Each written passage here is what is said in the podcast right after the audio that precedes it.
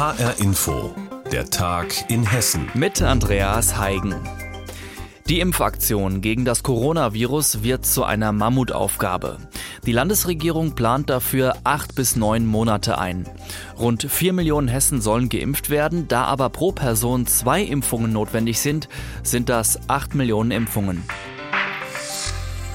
Ein Impfstoff gegen Covid-19 wird erwartet und die Landesregierung hat am Montag nun ihre Corona-Impfstrategie vorgestellt. Über viele Punkte daraus hatten wir schon am vergangenen Freitag berichtet und trotzdem blieben auch jetzt noch eine ganze Reihe Fragen offen. Aus Wiesbaden berichtet unser landespolitischer Korrespondent Nikolaus Buschlüter. Ministerpräsident Volker Bouffier sieht Hessen gut auf die Verteilung des Impfstoffes vorbereitet. Geplant sind 30 Impfstellen quer über das ganze Bundesland verteilt, erzählt er. Jeweils eines pro Landkreis und pro kreisfreier Stadt. In größeren Städten könnten das auch mehr als eine Impfstelle sein.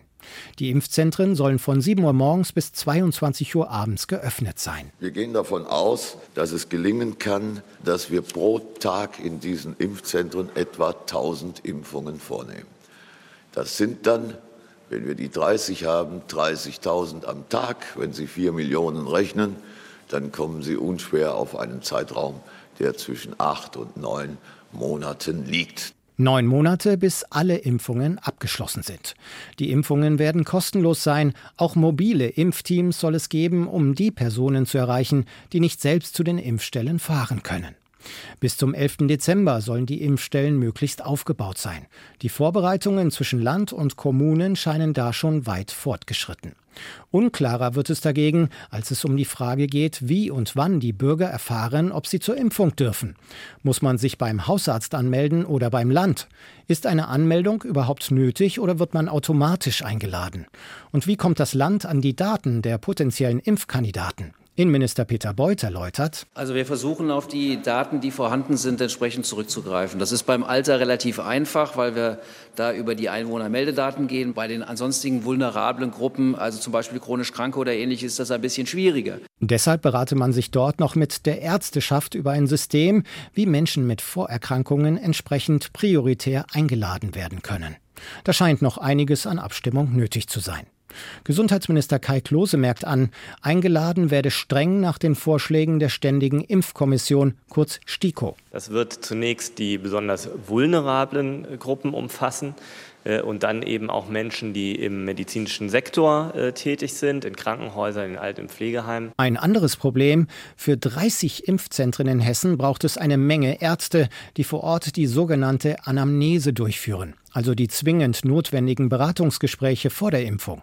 Ministerpräsident Bouffier erläutert, wir haben etwa nach Auskunft der Ärztekammer und auch der Kassenärztlichen Vereinigung zwischen 4.000 und 5.000 Ärzte in Hessen, die da in Betracht kommen. Wir denken natürlich nicht nur darüber nach, sondern arbeiten intensiv, dass wir auch diejenigen, die nicht mehr aktiv sind, also Pensionierte, einbeziehen. Es ist also noch unsicher, wie viele Ärzte am Ende überhaupt zur Verfügung stehen werden. Die FDP monierte nach der Pressekonferenz, eine verlässliche Impfstrategie liege offenbar immer noch nicht vor. Die SPD kritisierte, das Land dürfe die Kommunen mit der Last nicht allein lassen. Die Landesregierung hat ihre Corona-Impfstrategie vorgestellt. Die Vorbereitungen für 30 Impfzentren in Hessen laufen. Doch viele logistische Fragen sind noch offen. Aus Wiesbaden hat Nikolaus Buschlüter berichtet. Seit Anfang November gehen wegen des Teil-Lockdowns viele Aktivitäten nicht mehr. Darunter fällt auch der Sport. Doch gerade der fehlt vielen Menschen und das geht sicherlich auch den Kindern so. Sie können nicht zu Sportkursen gehen und auch das Schwimmen fällt zum Beispiel aus. Zu groß ist eben die Gefahr, dass Coronaviren verbreitet werden. Allerdings, es gibt jetzt eine kleine Öffnung und zwar in Frankfurt. Das Schulschwimmen, das kann dort wieder stattfinden. Unter Vorsichtsmaßnahmen natürlich. Die Titus-Thermen, das Erlebnisbad in der Frankfurter Nordweststadt, hat wieder auf. Vor dem Eingang warten die Schüler der 3a der Münzenberger Grundschule darauf, ins Bad kommen zu dürfen. Drinnen ist noch Schwimmunterricht.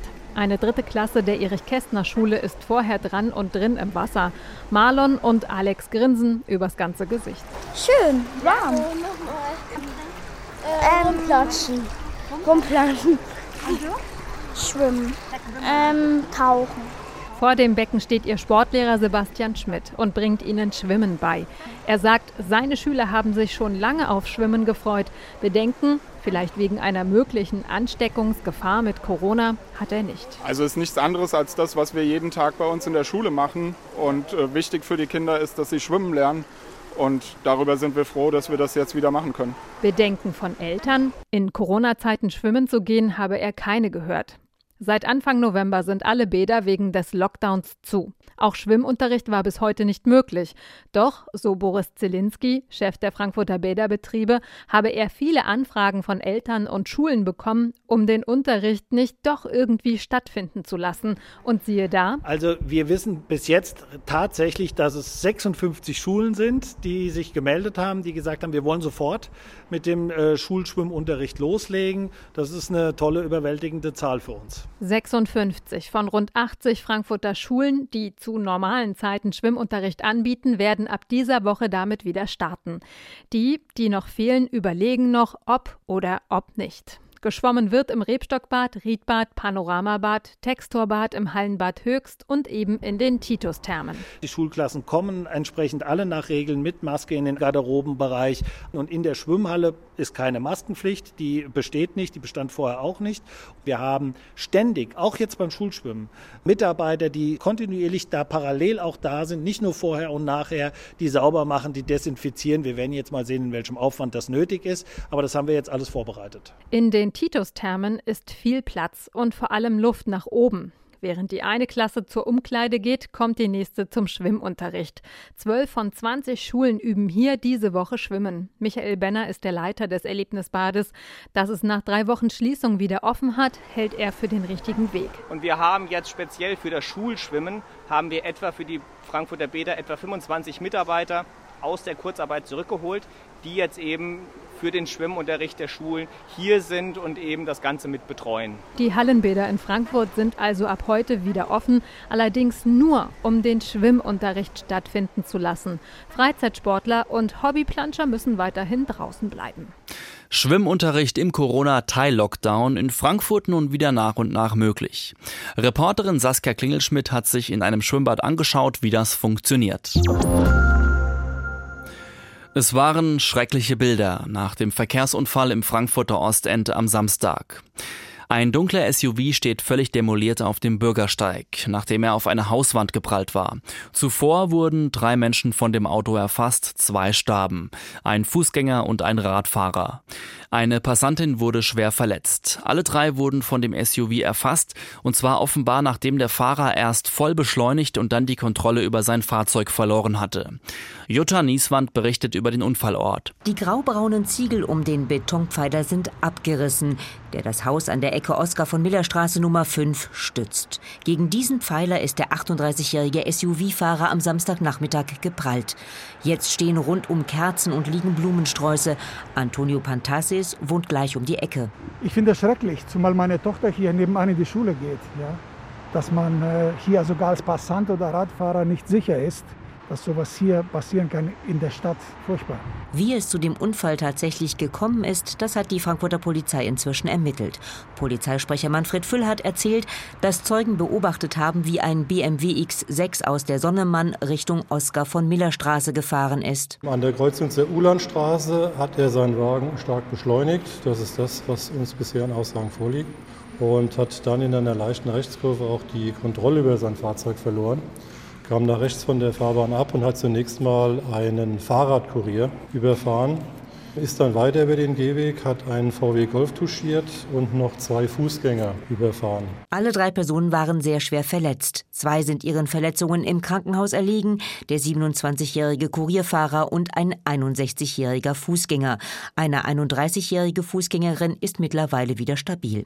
Nun, zwei Tage später, rauschen die Autos an der Unfallstelle vorbei. Die Straße ist schon immer sehr befahren, sagt Anwohnerin Jasmin Gücek. Die Autofahrer sind schon schnell unterwegs.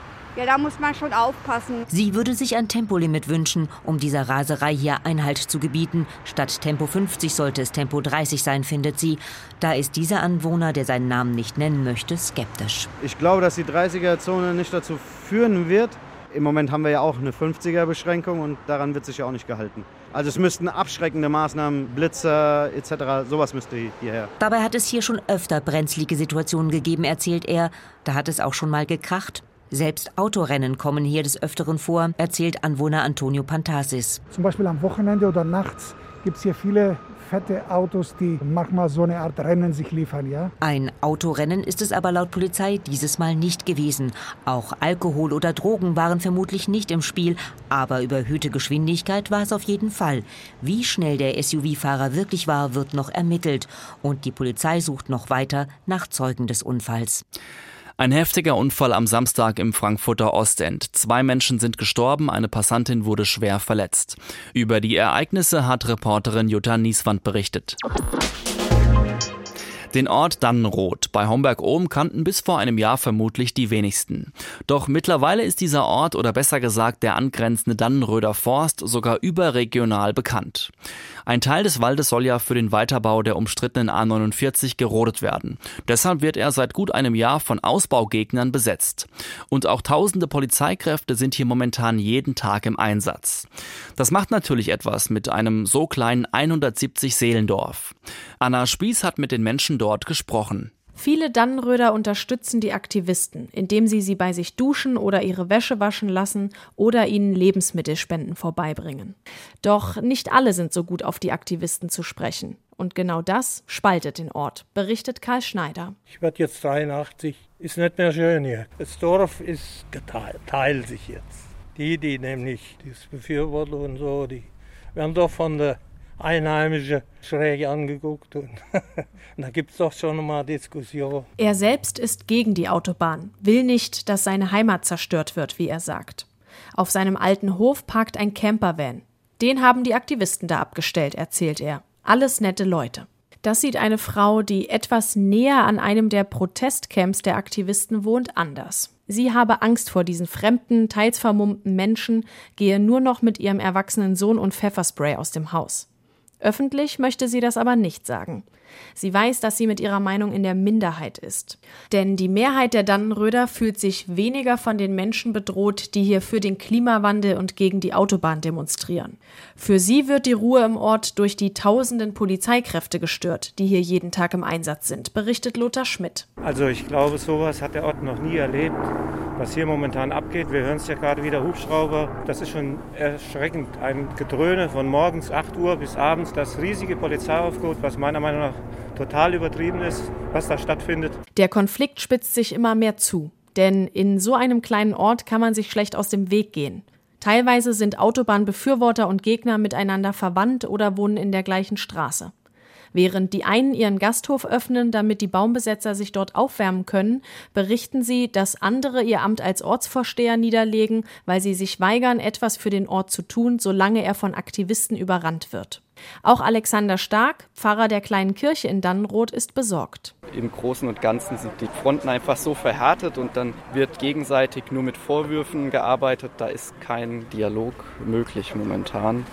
Es wird noch eine große Aufgabe für die Zukunft sein, wieder ins Gespräch zu kommen, weil wir ja miteinander weiter leben werden hier vor Ort. Er befürchtet, dass es Jahre dauern wird, bis der Ort wieder zur Ruhe kommt. Ein Dorf wirkt wie gespalten, und zwar wegen der Aktionen der A49 Ausbaugegner. Die Meinungen in Dannenroth dazu gehen stark auseinander. Anna Spieß berichtete. Und das war der Tag in Hessen mit Andreas Heigen und alles Wichtige aus Hessen finden Sie wie immer auch auf hessenschau.de.